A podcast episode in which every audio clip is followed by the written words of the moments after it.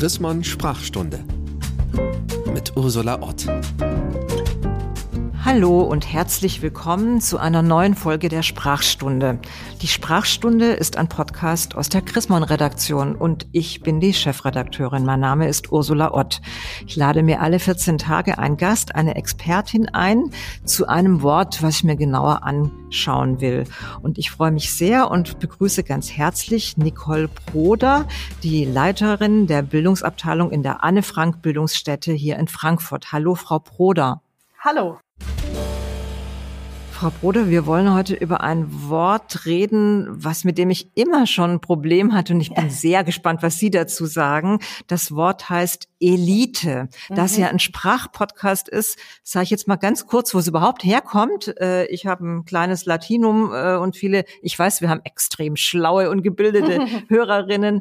Es kommt von eligere, auslesen und der Duden mhm. sagt, eine Elite ist eine was ja schon auch nicht so wahnsinnig sympathisch klingt, eine Auslese darstellende Gruppe. Wo begegnet Ihnen das Wort Elite denn? Genau, es ist an, an sich schon nicht so ein super sympathischer Begriff, weil man immer denkt, also ausgewählt, wie denn ausgewählt, nach welchen Kriterien.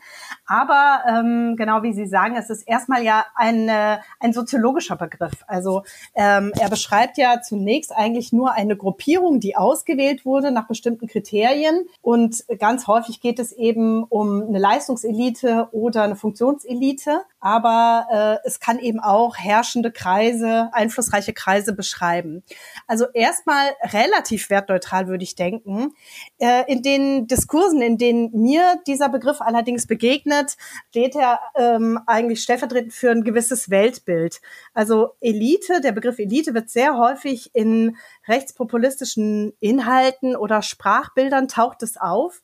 Und da wird es eben nicht wertneutral ähm, als äh, eine Bezeichnung von einer ausgewählten Gruppe äh, genutzt, sondern äh, sehr viel mehr eben als, ja, da wird sozusagen ein, ein Weltbild kreiert und da wird so ein Gegensatz äh, dargestellt äh, von einer sogenannten politischen Elite, die konstruiert wird als sehr einheitlich, also die Politik äh, wird da sehr oft zusammengefasst. Äh, es wird äh, nicht mehr differenziert zwischen unterschiedlichen AkteurInnen, die ja auch ganz unterschiedliche Ziele verfolgen, sondern es wird eben so eine, ja, so ein, eine Vereinheitlichung erfolgt und dem gegenüber wird sozusagen das Volk gestellt. Und der Elite wird eben auch nichts Gutes unterstellt, sondern äh, sie ist eben abgehoben, fernab vom Volk. Und die eigentliche Aufgabe, die die Elite hat, nämlich sich um die Belange des Volkes zu kümmern, äh, und sozusagen die Interessen des Volkes zu vertreten, die wird äh, der äh, in diesem Zusammenhang der Elite eben komplett abgesprochen,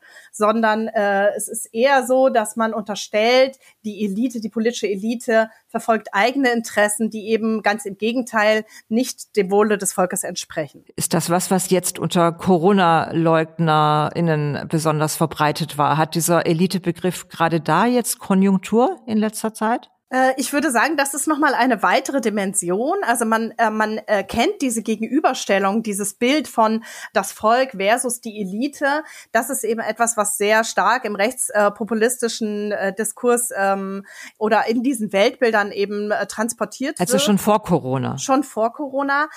Jetzt während Corona würde ich sagen, hat es sozusagen nochmal ähm, eine Konjunktur bekommen und nochmal sehr viel stärker dieses, ja, dieses verschwörungsideologische Moment Moment kommt, äh, kommt da nochmal äh, zum Tragen. Also, dass man äh, nicht nur davon ausgeht, es gibt jetzt so eine politische Elite, die nicht dem Wohle des Volkes gerecht wird, sondern äh, noch viel stärker. Es wird von einer Elite, sehr häufig von einer globalen Elite einer, oder einer globalen Finanzelite gesprochen, der man unterstellt, ein Komplott zu schmieden, sozusagen auch hinter ähm, zum Beispiel der Pandemie äh, zu stecken, um damit eben eigene Interessen durchsetzen zu können. Ähm, und das sind alles Interessen, die sozusagen den normalen Menschen äh, widerstreben und wo es einfach darum geht, ja, den eigenen äh, Reichtum zu mehren und den eigenen Einfluss zu mehren. Also das ist das, was dahinter steht und was jetzt im Zuge dieser Verschwörungsideologien einfach noch viel, viel stärker nach außen getragen wird. Wenn Sie sagen Finanzelite, dann kriegen wir sicher auch bald das Thema Antisemitismus. Ganz genau. Ja, ganz genau. Das ist einfach nicht loszulösen eben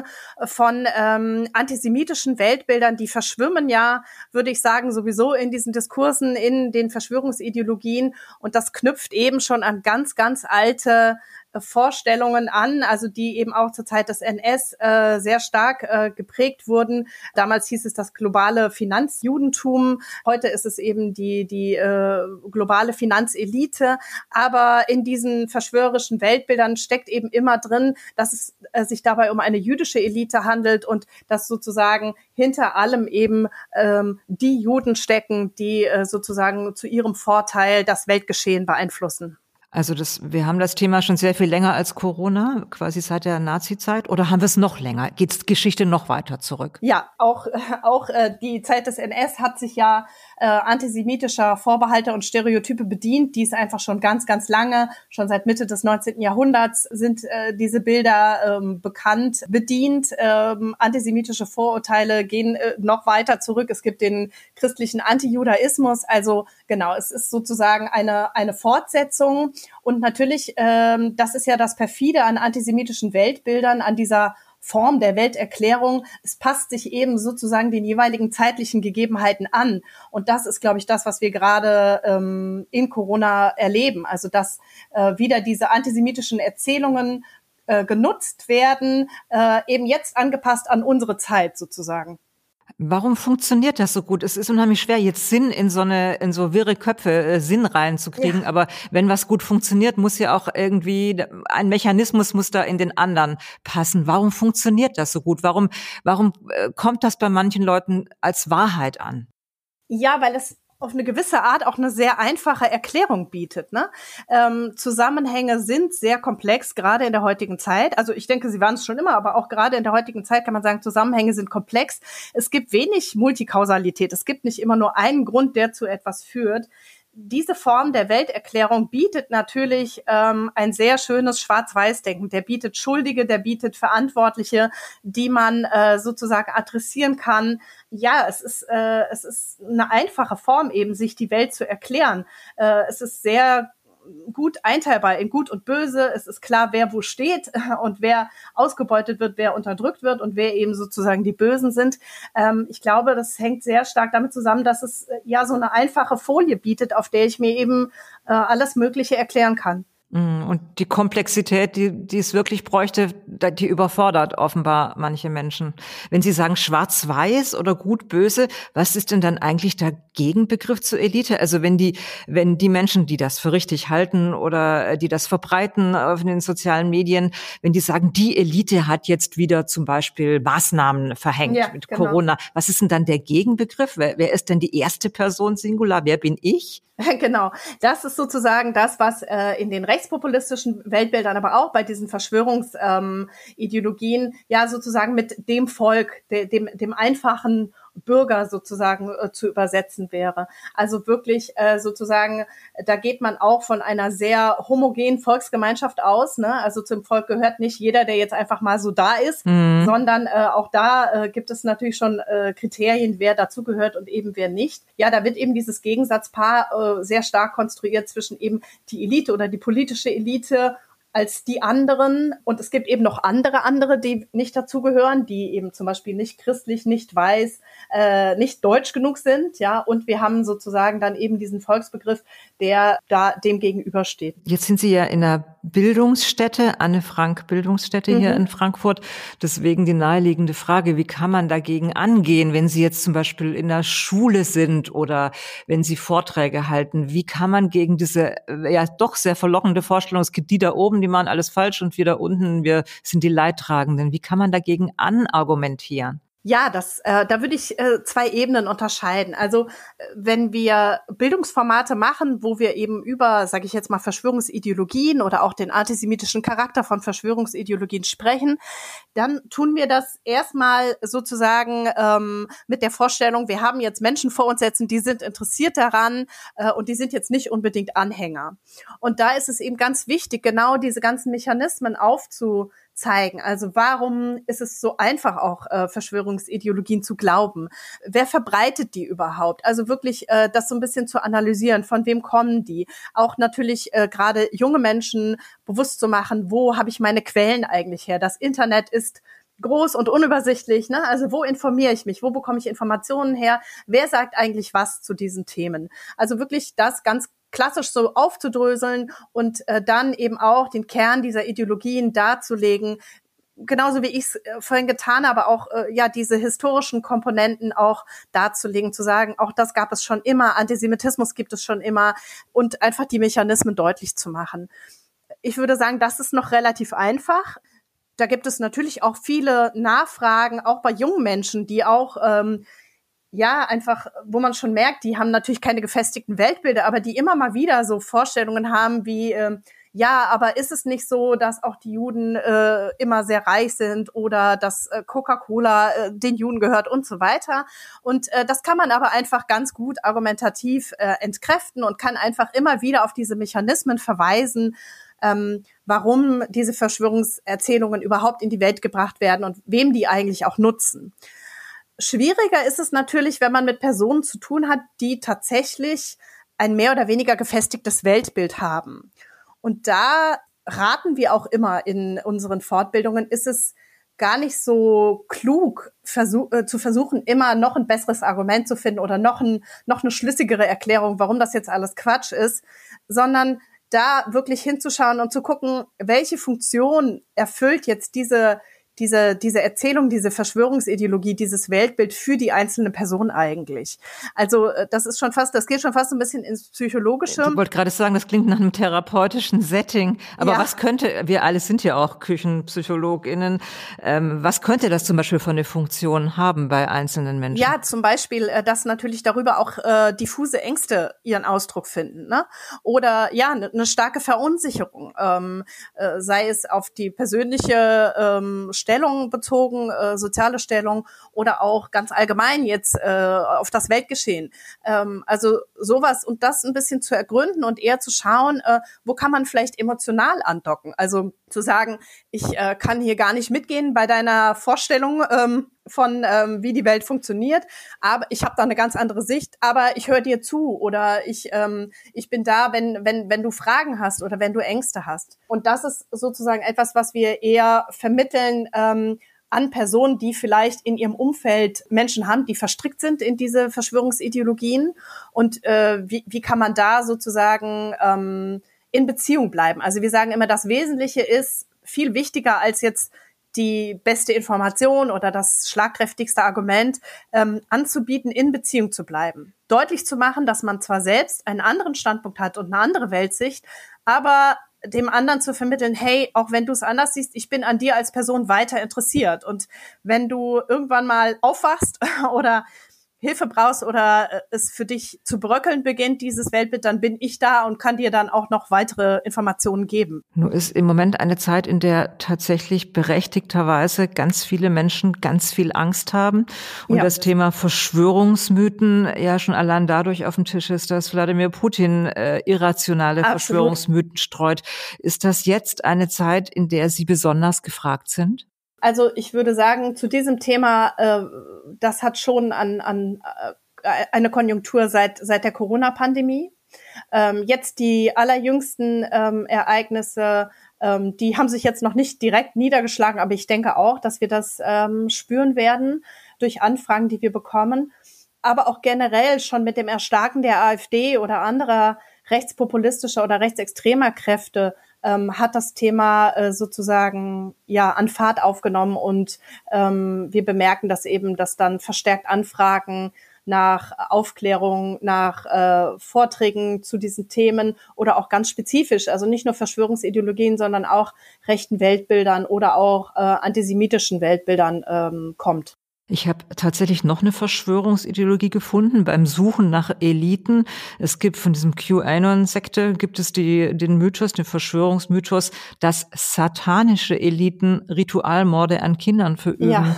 Wie, wie kann jemand sowas glauben? Wer steckt dahinter, wenn man das glaubt? Das, äh, also äh, tatsächlich, also ich muss gestehen, in diesem Metier bin ich gar nicht so firm, aber ich kenne auch diese Erzählung mit diesen unterirdischen ähm, ja, Fabriken, die da mhm. angeblich existieren sollen. Ja, das, das, äh, das liegt mir auch fern. Also man kann sich, glaube ich, so ein Hineingleiten in so Verschwörungsideologien äh, wie so eine Art Strudel, so eine Abwärtsstrudel, mhm. glaube ich, vorstellen. Äh, ich, ich denke, dass das damit zu tun hat, dass man natürlich und das bedingt sich ja auch in den sozialen Medien immer stärker in gewissen Blasen nur da ist, wo bestimmte Algorithmen eben einem dann Informationen zuliefern und dass man sozusagen immer weiter reingezogen wird in sowas. Ähm, ich kenne auch Erzählungen, wo Menschen glauben, Angela Merkel sei die Tochter von Adolf Hitler. Also wo man sich wirklich denkt, also es ist ja schon so abstrus, das kann man doch eigentlich gar nicht glauben. Aber ich denke, wenn man sozusagen auf diesem Weg ist und immer äh, ja seine Informationen aus einer bestimmten Ecke bekommt, dann liegt das wahrscheinlich nicht mehr fern. Aber ich habe da auch keine wirkliche Erklärung ja, aber zu. das ist wahrscheinlich die Erklärung, dass das nicht, man denkt, man ist nicht heute völlig klar im Kopf und sagt morgen, es genau. gibt diese satanischen genau. Eliten, sondern man, man schusselt da ja, so rein, wie genau. Sie das mit dem Strudel beschrieben haben. Ja. Ich würde gerne noch einmal ein bisschen in die weite Welt gucken. Sie sind ja auch Geografin und sicher weit gereist. ja. Also ich habe vor vielen Jahren in Frankreich studiert und da war Elite nicht so ein Schiff, also kommt mir so vor, aber ist eine Frage an Sie. Ich habe damals in einer dieser Sciences Po Hochschulen mhm. ein, ein, halbes mhm. Jahr studiert und die äh, Studenten dort mit der Nase ganz weit oben kamen sich zwar als Elite-Studenten vor, aber hätten das nie als was Negatives betrachtet. Ist das vielleicht weltweit nochmal was anderes mit den Eliten? Sind wir da nur in Deutschland so empfindlich? Ja, äh, also ich würde schon sagen, dass es äh, vielleicht eine besondere Elitenskepsis in Deutschland gibt, wobei ich, ich das auch nicht so pauschal sagen kann. Aber ähm, ich empfinde das ähnlich, wie Sie das beschreiben, also für Frankreich oder auch für Großbritannien, da hat man ja noch stärker, äh, ich, ich, ich will es jetzt mal so ein bisschen pauschal nennen, so eine Art Klassenbewusstsein oder so ein, so ein, so ein Denken. Und da ist Elite genau eher... Ähm, eher positiv besetzt und vor allem auch mit etwas besetzt, was einhergeht mit Verantwortungsübernahme. Mhm. Ähm, also natürlich auch vielleicht Hochnäsigkeit, so wie Sie sagen, man, man fühlt sich etwas Besseres, aber ich habe schon auch das Gefühl, dass es mit einer, mit einer Art Bewusstsein einhergeht für äh, sozusagen sich auch für das Gute und für das Gerechte in der Gesellschaft dann stark zu machen. Also zumindest mal so ganz ideologisch gesehen. Ja, ja das finde ich eine gute Unterscheidung. Äh, äh, quasi, das ist letztendlich auch eine, eine christliche Vorstellung. Du hast Talente bekommen genau. und die sollst du nutzen für das Gemeinwesen. Ja. In diesem Sinne ist elitär für Sie ein Schimpfwort oder nicht? Elitär. Ja, es ist, ähm, ich sag, also Schimpfwort ist vielleicht ein bisschen zu stark, aber ich glaube, es ist schon vielleicht, ähm, es ist schon eher negativ besetzt für mich auch, weil ich mich auch immer frage, ähm, wer hat denn die Chancen auch zu einer Elite dazugehören, also da, äh, dazu zu gehören. Also wenn wir über Elite sprechen, sprechen wir natürlich auch immer über Auswahl. Auswahl geht mit bestimmten Kriterien einher und ich frage mich natürlich immer in einer sehr diversen, heterogenen Gesellschaft, wer hat Möglichkeiten, wer hat Chancen und wie ist das verteilt. Und deswegen ist elitär für mich schon eher so, dass ich denke, na ja, nach welchen Kriterien wird denn da ausgewählt und gibt es denn auch schon die Möglichkeit, dass jeder auch eigentlich die Chance hätte, dazu zu so einer Elite zu gehören? Ähm, einfach weil er eben besondere Fähigkeiten oder bestimmte Fähigkeiten hat oder ist es eben auch an Kriterien wie sozialer Status, ähm, äh, eine zugeschriebene Herkunft und so weiter ähm, geknüpft. Ne? dann hat das Unbehagen, was wir zu Eingang dieses Podcasts beide hatten, hat sich bestätigt. Das ja. ist, es ist ein schwieriger, schwieriger Begriff und am besten man benutzt ihn nicht so oft, weil er einfach erstens missbraucht wird durch diese genau. Verschwörungstheoretiker und zweitens äh, irgendwie in sich was Antidemokratisches hat. Ich würde Sie gerne zum Schluss fragen, weil unsere Zeit ist schon um. Mhm. Sie sind ja eine Person, die sehr auf das, den Macht des Wortes und der Gespräche setzt. Sie haben auch eine Ausbildung in gewaltfreier Konfliktlösung. Mhm. Jetzt mitten in dieser kriegerischen Eskalation auf der Welt, haben Sie manchmal das Gefühl, dass Sie mit Ihrer, mit Ihren Kursen, mit Ihrer Arbeit, mit Ihrer Bildungsarbeit überhaupt überhaupt was erreichen können mitten in dieser martialischen Aufrüstung? Ähm, ja, das habe ich schon. Ähm, also vielleicht ist das auch nur Selbstüberschätzung, das weiß ich nicht. Aber ich glaube, das, das haben wir alle, die in diesem Bereich unterwegs sind, weil wir natürlich ähm, äh, trotz aller Gegenwehr, die wir spüren, trotz aller Skepsis, die uns auch entgegenschlägt, auch in, in Fortbildungen, äh, kritischen Nachfragen, äh, auch wenn wir merken, wie weit äh, rechtspopulistische Weltbilder doch verbreitet sind, ähm, treffen wir eben auch auf Personen, die sich genau dessen auch bewusst sind und sagen, ja, aber wir müssen doch dagegenhalten, wir müssen doch die Demokratie eben mit Worten verteidigen. Wir, wir also wer, wenn nicht wir? Und ähm, das stimmt mich dann immer sehr optimistisch. Und gerade wenn es junge Menschen sind, die sagen, ja, äh, wir, wir müssen auf, äh, auf die Straße gehen, wir müssen Solidarität äh, bezeugen, da können wir was bewirken, da können wir sozusagen Netzwerke bilden, da können wir die Menschen bestärken, ähm, ihnen Fakten, Wissen an die Hand geben und äh, das stimmt mich schon recht optimistisch. Vielen Dank für dieses optimistische Schlusswort. Ich habe gesprochen mit Nicole Broder vom Anne Frank Bildungszentrum, bedanke mich ganz herzlich für diese Erläuterung des Begriffs Elite und auch die Abwege, die das äh, in den letzten Jahren und auch schon letzten Jahrzehnten und Jahrhunderten genommen hat. Dieses seltsame Wort Elite. Wenn Sie das interessant fanden und wenn Sie sich für weitere komplizierte oder umstrittene Wörter interessieren, dann abonnieren Sie diesen Podcast, weil dann gibt es in 14 Tagen das nächste Wort, was wir uns genauer anschauen und auf die Untersuchungscouch legen. Herzlichen Dank, Frau Broder. Vielen Dank für diese Möglichkeit, hier zu sprechen. Danke. Die Chrismon Sprachstunde mit Ursula Ott.